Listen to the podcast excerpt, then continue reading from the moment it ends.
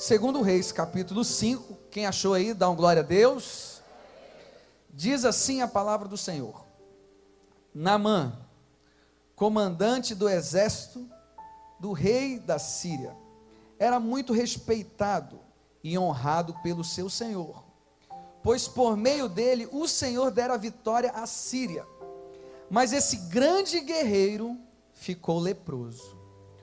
Ora, tropas da Síria haviam atacado Israel e levado cativa uma menina, que passou a servir a mulher de Naamã. Um dia ela disse à sua senhora: Se o meu senhor procurasse o profeta que está em Samaria, ele o curaria da lepra. Naamã foi contar ao seu senhor o que a menina israelita dissera. O rei da Síria respondeu: Vá, eu darei uma carta que você entregará ao rei de Israel então Naamã partiu levando consigo 350 quilos de prata, 72 quilos de ouro e 10 mudas de roupas finas.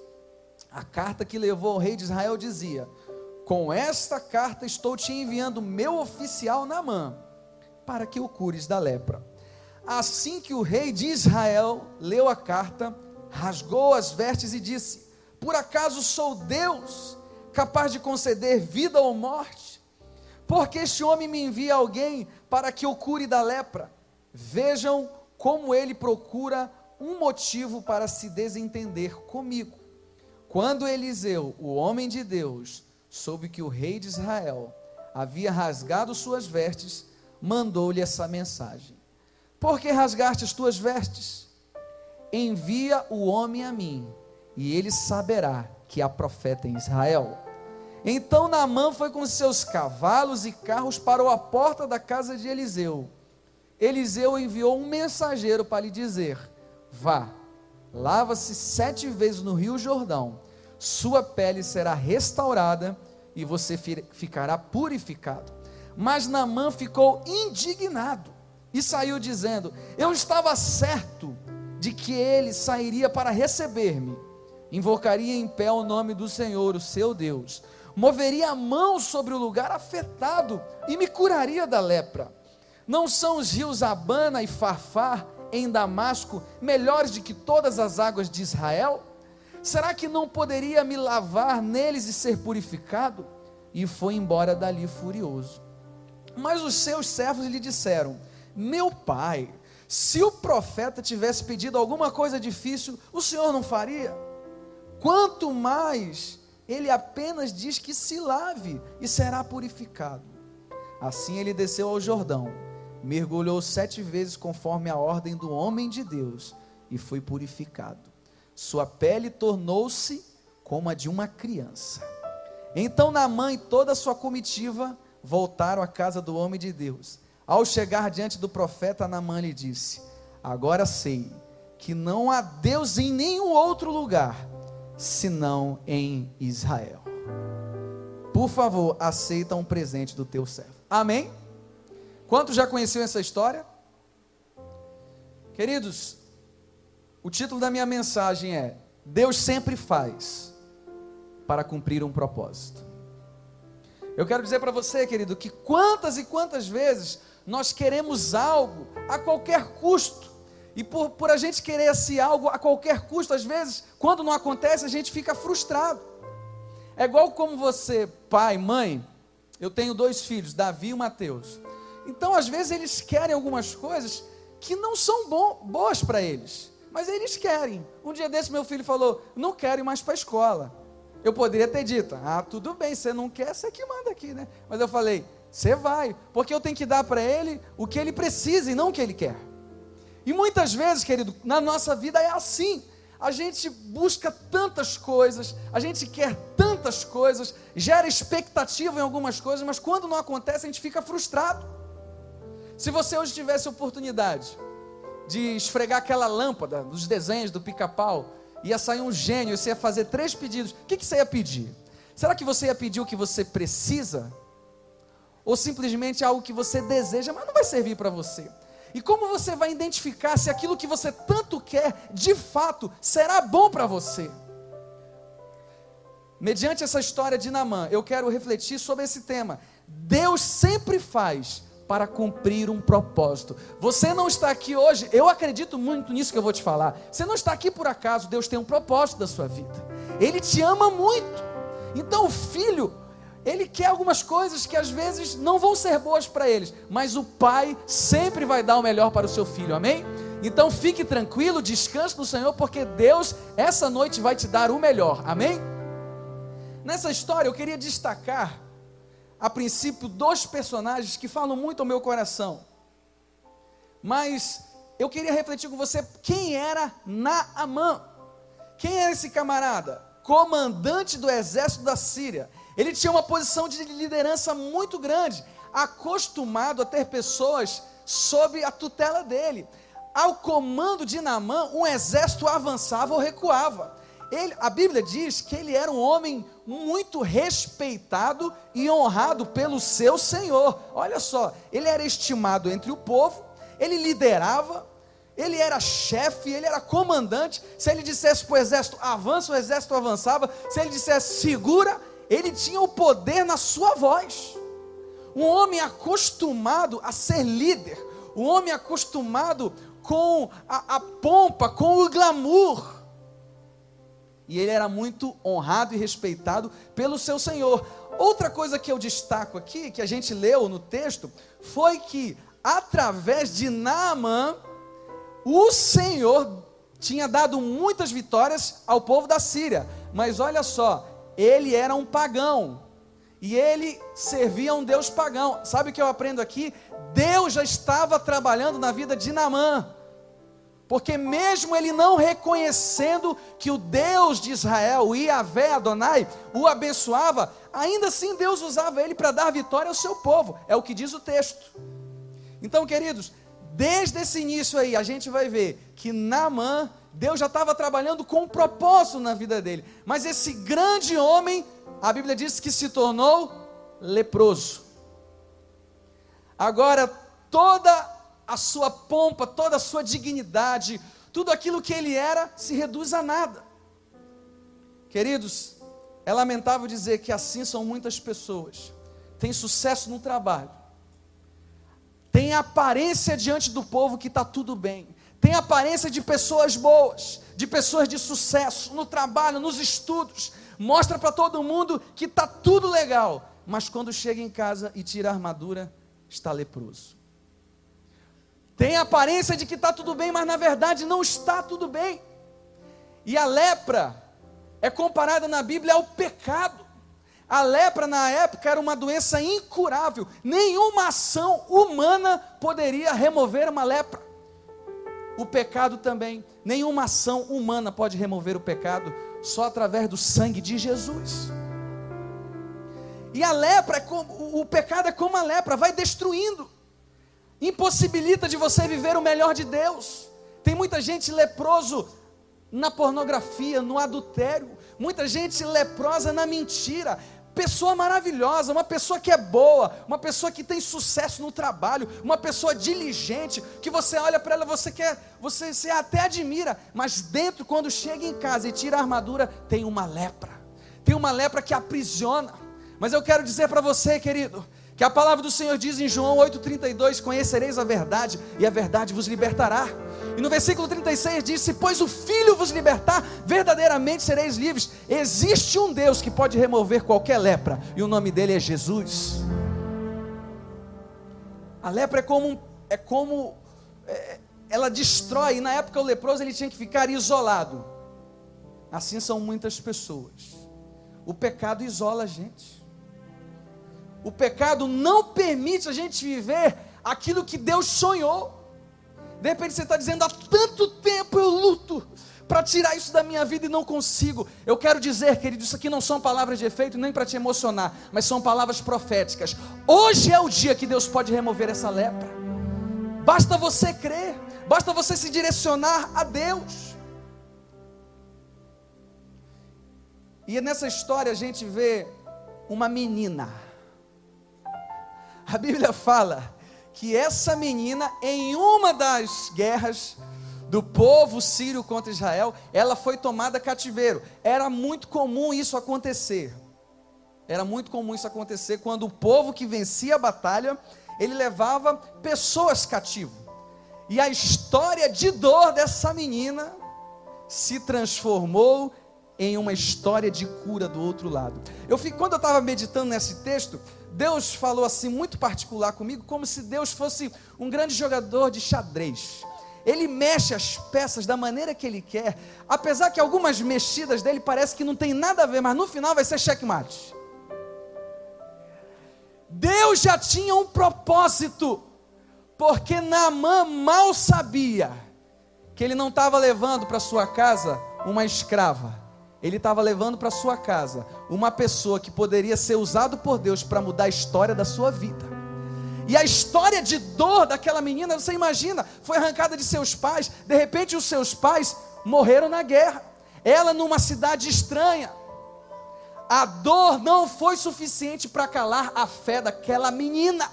E a Bíblia fala que essa menina, essa menina levantou a sua voz e disse para a mulher de Namã: se o meu Senhor fosse em Israel e procurasse o profeta, ele o curaria da lepra. As suas palavras geraram fé, geraram vida. Eu pergunto para você: as tuas palavras, geram, palavras geram vidas ou geram morte? Aquilo que sai da tua boca tem o poder de abençoar? Ou de repente você é aquela pessoa que qualquer pessoa que chega perto de você, você vai dizer: olha, o Brasil está em crise, está difícil, ó, está horrível, vamos morrer logo. E a gente aprende aqui que uma história de dor, uma história de humilhação, uma história que de repente não ia dar em nada, daquela menina saiu uma palavra que mudou a história de um general. Eu quero dizer para você qual é a tua história. Ah, eu não, a minha família é pobre, meu pai não tem dinheiro, o lugar onde eu moro não me favorece, eu não tenho muitos estudos, eu não tenho muita estrutura. É assim que Deus faz. Deus usa as coisas simples para confundir as sábias, para que o poder dele seja manifestado. De repente você diz assim: Ah, mas Deus vai me usar. Ele usou essa menina, ele pode usar a sua vida. Deus é assim. Ele usa as coisas simples para confundir as sábias.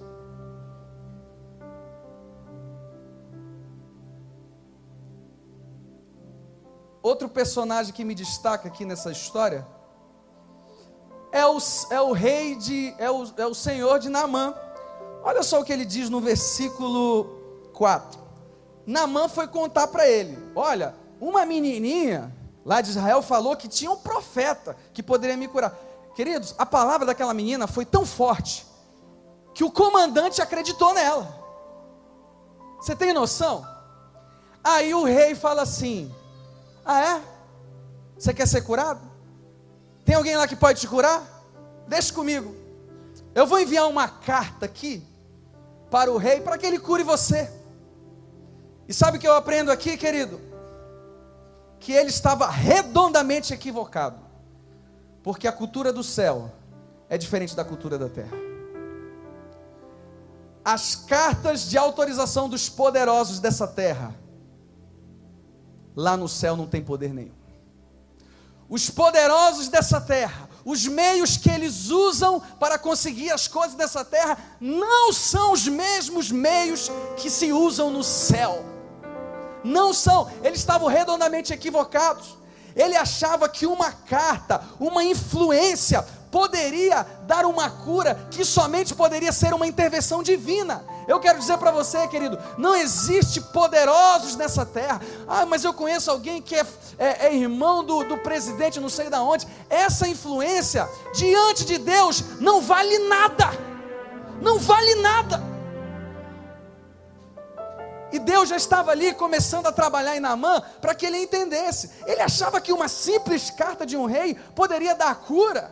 Será que é assim mesmo? Querido, a cultura do céu é diferente da cultura da terra. Enquanto eles acham que é uma canetada, que é uma influência, é como se Deus estivesse falando assim: não é assim. Não é assim, é joelho no chão, é coração quebrantado, é diferente. E hoje Deus, de repente, está mudando a configuração da tua mente, porque aquilo que é atendido lá no céu é diferente de como é aqui na terra. E aqui eu vou falar de alguns princípios para que você entenda a vontade de Deus para a sua vida. Quantos querem aprender? Diga amém. Anote aí o primeiro. Para que você entenda o que Deus quer na sua vida, se aproxime de Deus e Ele se achegará a você. Olha só o que ele diz no versículo 9. Quando a carta chegou ao rei de Israel, ele rasgou suas vestes e disse assim: Por acaso eu sou Deus para curar? Ele ficou indignado, ele achou que o rei da Síria estava querendo briga com ele. Aí Eliseu ficou sabendo. Aí no versículo 9 ele diz assim: Por que rasgaste as tuas vestes? Envia o homem a mim, e ele saberá que há profeta em Israel. E aqui vai o primeiro ponto. Se você deseja saber a vontade de Deus para a sua vida, se aproxime de Deus. Quando ele falou assim, envia o homem para que houvesse aproximação, para que ele se achegasse a Deus. E no livro de Tiago, capítulo 4, versículo 8, diz assim: Se achegai-vos a Deus e ele achegará a vocês. Queridos, quando a gente se aproxima de Deus, ele revela quem nós somos. Às vezes a gente fica muito preocupado com as pessoas que têm aquela superioridade de santidade, que acham que Deus usa assim de uma forma poderosa e que acham que elas são tipo semideuses. Eu fico preocupado com isso, porque quem de fato é de Deus não pensa assim. Porque quanto mais próximo a gente está de Deus, mais a gente reconhece quem, ele, quem a gente é. Quando você vai se aproximando de Deus, você vai vendo as lepras que, estão na sua vida, aquilo que precisa mudar, aquilo que precisa ajeitar.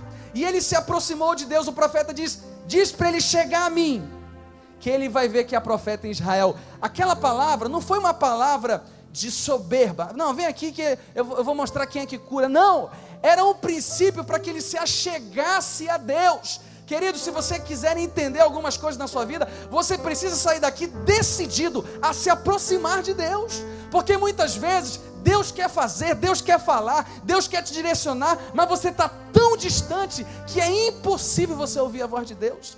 Então, Naamã precisou ir até a casa do profeta, se aproximar do homem de Deus, e o homem de Deus aqui simboliza para a gente o próprio Deus, para que você entenda a vontade de Deus na sua vida, se achegue a Deus. Aí você diz assim, mas eu vou me achegar a Deus quando eu tiver melhorzinho, eu vou me achegar a Deus quando eu largar esse pecado. Não, Jesus disse assim: Vinde a mim, todos vós que estáis cansados e sobrecarregados Aprendei de mim que sou manso e humilde, porque o meu jugo é suave e o meu fardo é leve. Você vai chegar diante de Deus, às vezes, com algumas dificuldades. Aí eu venho aqui um aprendizado. Como é que Naamã chegou na casa do profeta? Com os cavalos, com a comitiva, com 350 quilos de prata, com 72 quilos de ouro e com 10 roupas de mudas finas. Ele chegou com glamour, porque ele era o comandante do rei da Síria, ele era o general, ele era aquele acostumado a dar ordens. Às vezes você vai chegar diante de Deus assim, cheio de orgulho, cheio de pompa, com os pecados, mas você, quando se aproximar de Deus, é como se ele estivesse dizendo para Namã: se achegue a mim, que eu vou ensinar para você, porque você está com lepra se aproxime de mim, que você vai entender porque os deuses pagãos não puderam fazer nada por você. Quando você se aproxima de Deus, algumas coisas começam a clarear, algumas coisas você começa a entender, porque você está muito distante da configuração que é Deus. A forma que Deus pensa não é a forma que o homem pensa, e só nós só vamos alinhar com Deus se a gente decidir se aproximar dele. Quantos estão entendendo? Diga amém se aproxime de Deus e Ele se achegará a você. O segundo princípio que eu aprendo aqui. Saiba que algumas coisas que Deus vai te pedir vão contrariar a sua vontade. Vamos ler comigo no versículo 10, olha só o que ele diz. Eliseu enviou um mensageiro para lhe dizer: Vá tomar banho. Foi isso que ele falou? Foi mandou ele tomar banho. Falou assim para ele: vai e lava-se sete vezes no Rio Jordão, sua pele será restaurada e você ficará purificado. Olha só como Deus começou a trabalhar. Ele era um general, acostumado com honra. O que, que o profeta faz? Nem recebe ele. Nem recebe. Manda um recado. Fala: olha, diz para ele se lavar sete vezes no Rio Jordão. Saiba, querido, que algumas coisas que Deus vai te pedir vão contrariar a sua vontade. E eu aproveito para dizer: muito cuidado com a vontade. Porque às vezes você diz assim: ah, mas não estou com vontade. Mas às vezes, porque você não está com vontade e não faz, aquilo que você deveria fazer, que mesmo que você não tivesse com vontade, seria a melhor chance da sua vida. Algumas coisas que Deus vai te pedir não vão realmente favorecer a tua vontade, porque às vezes a tua vontade é carnal e a vontade de Deus é espiritual. E eu tenho entendido que a vontade de Deus é boa, perfeita e agradável. A vontade de Deus é boa, é perfeita e é agradável. Ele não queria aquilo. A Bíblia fala que ele ficou indignado.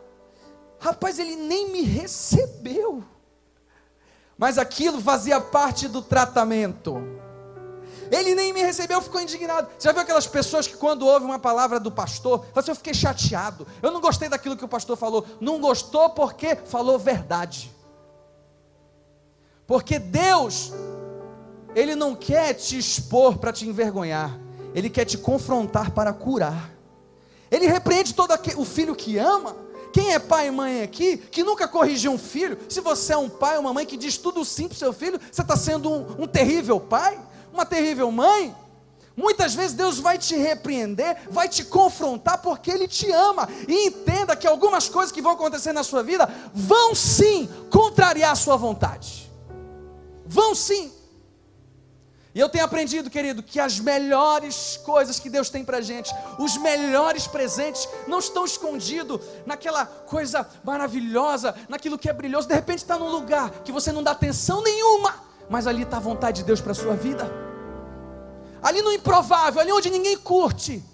Porque quando, abrindo um parênteses aqui rapidinho, quando o sacerdote passou perto daquele samaritano, a Bíblia fala que no seu caminho havia aquele samaritano, ele passou para o outro lado. Aí vem o levita, opa, estou fora. Sabe o que eu tenho aprendido? Às vezes Deus coloca no nosso caminho a maior oportunidade da nossa vida. E por a gente não entender a vontade de Deus, sabe o que a gente faz? A gente vai para o outro lado. E não vive o melhor de Deus.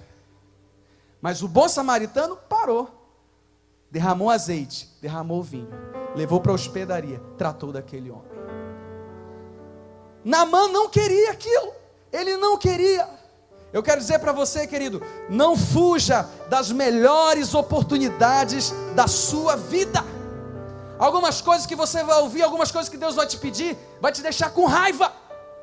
É, é isso mesmo. Você não queria ouvir aquilo, mas vai ser o melhor para você. Eu estou dizendo aqui quantas e quantas vezes as palavras que mais me abençoaram foram aquelas que foram um soco, porque confrontaram o meu modo de viver. Quando Jesus estava com aquela samaritana, ela disse assim: Eu quero dessa água, porque ele tinha dito para ela: Se você beber dessa água, você vai tomar ter sede.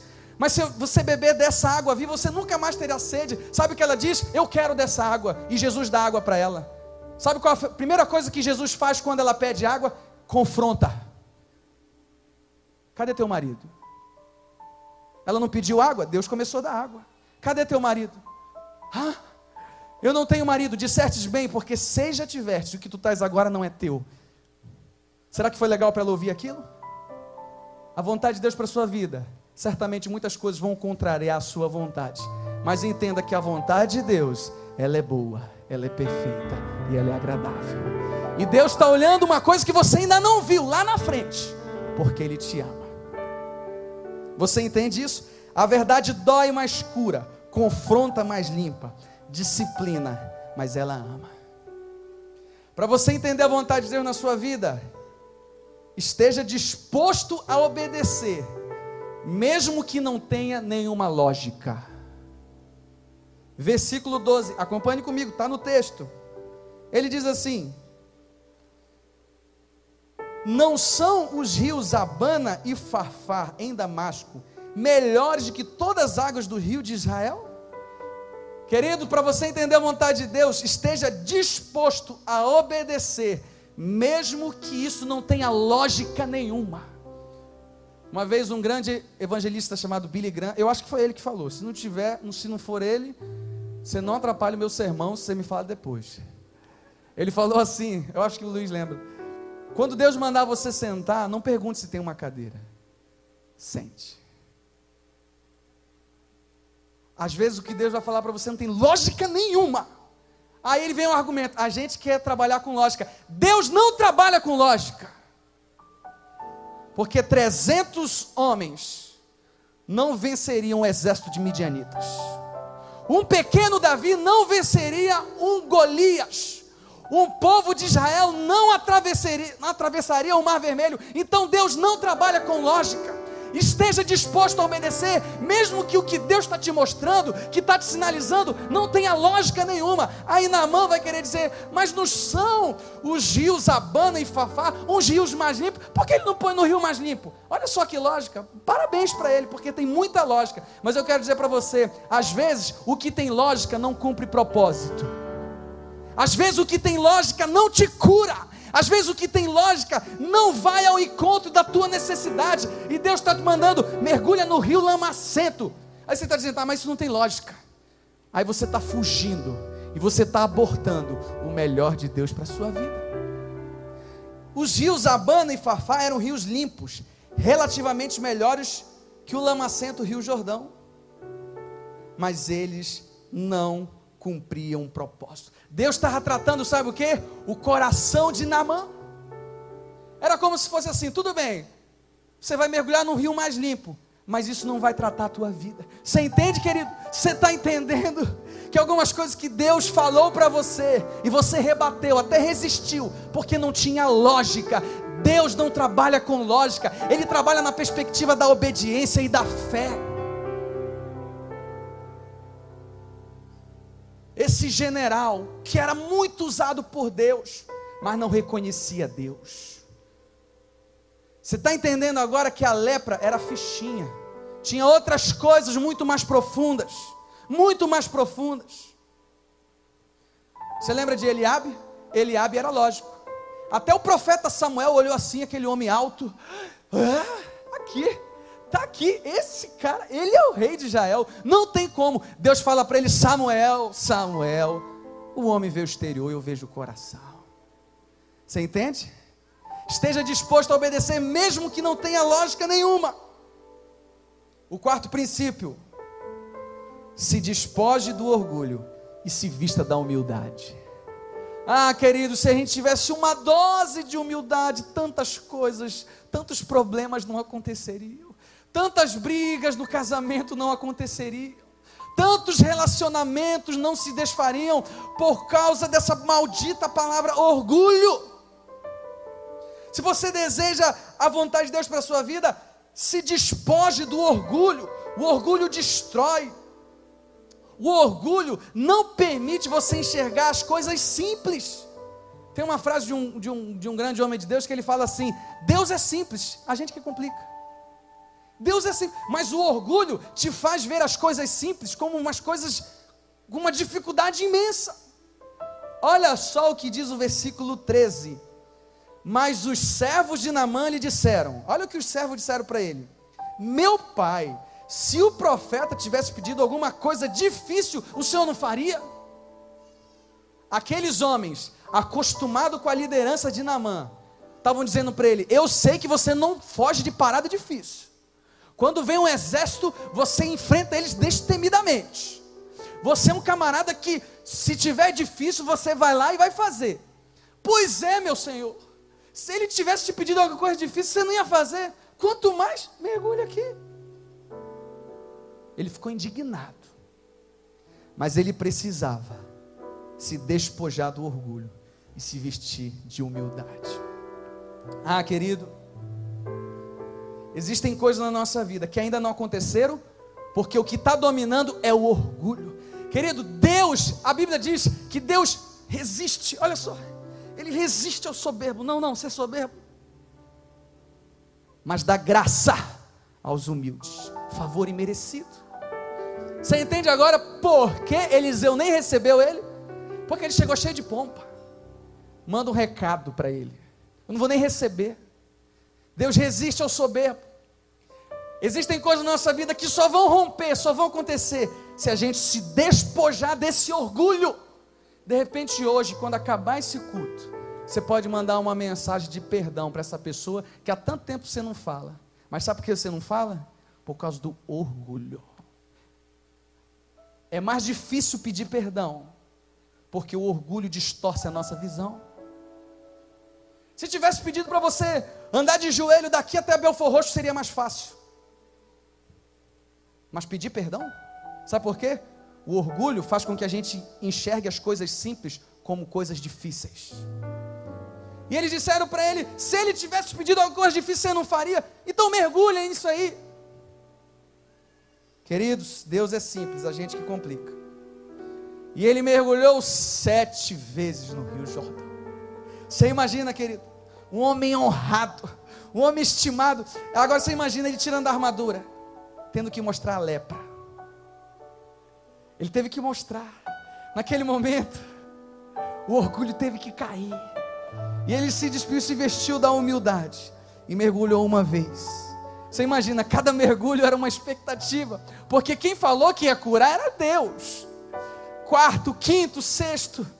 Ah, querido, esteja disposto a obedecer fielmente a palavra de Deus, porque ele não é homem para mentir, nem filho do homem para que se arrependa.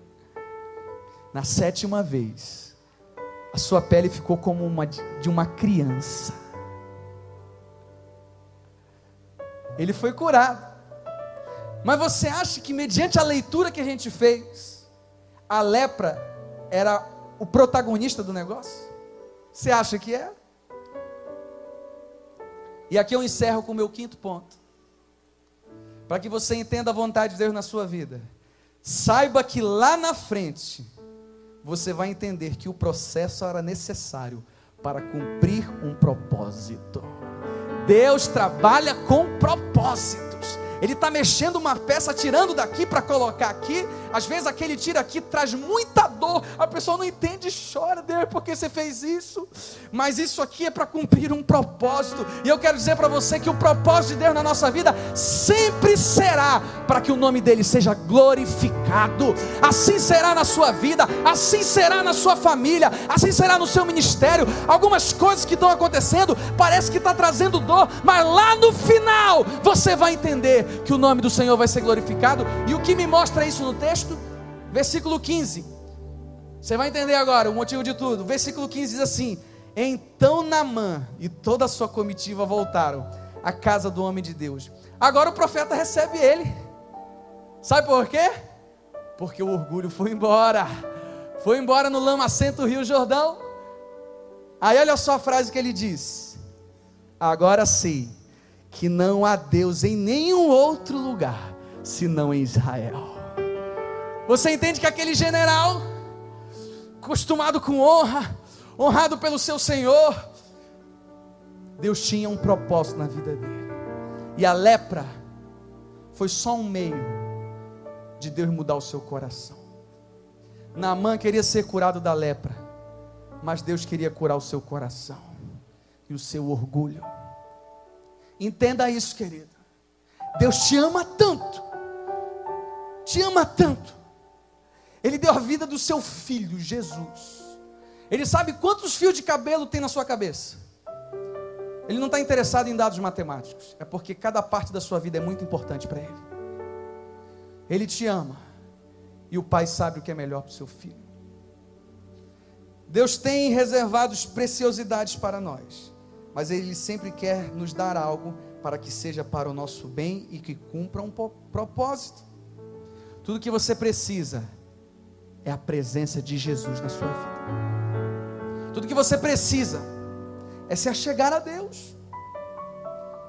Algumas coisas que Ele está te pedindo te deixou até chateado.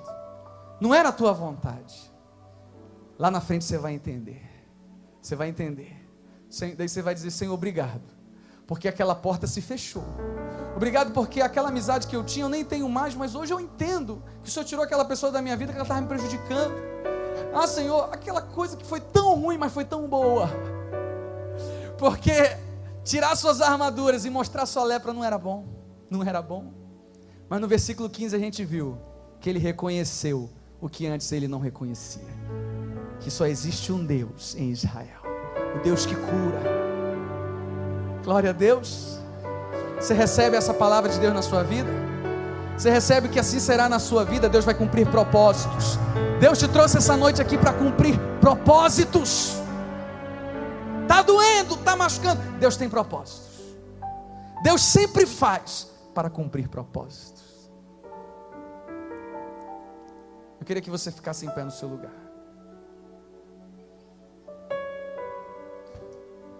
Que você não conversasse com ninguém. Eu quero fazer dois apelos nessa noite. O primeiro é que você que ouviu essa mensagem, você diz assim: a minha vida está como na mão, estou leproso. Lepra significa, simboliza na Bíblia pecado. Você está querendo andar, mas você não consegue. Você chega em casa, vai tentar dormir, a lepra te lembra, ela está lá. Aí você tem que colocar uma armadura para mostrar para todo mundo que está bem, quando você não está bem. O que você precisa é de Jesus. Se existe alguém aqui que nessa noite quer entregar sua vida a Jesus, você fala assim, pastor, mas como é que é isso? É simples.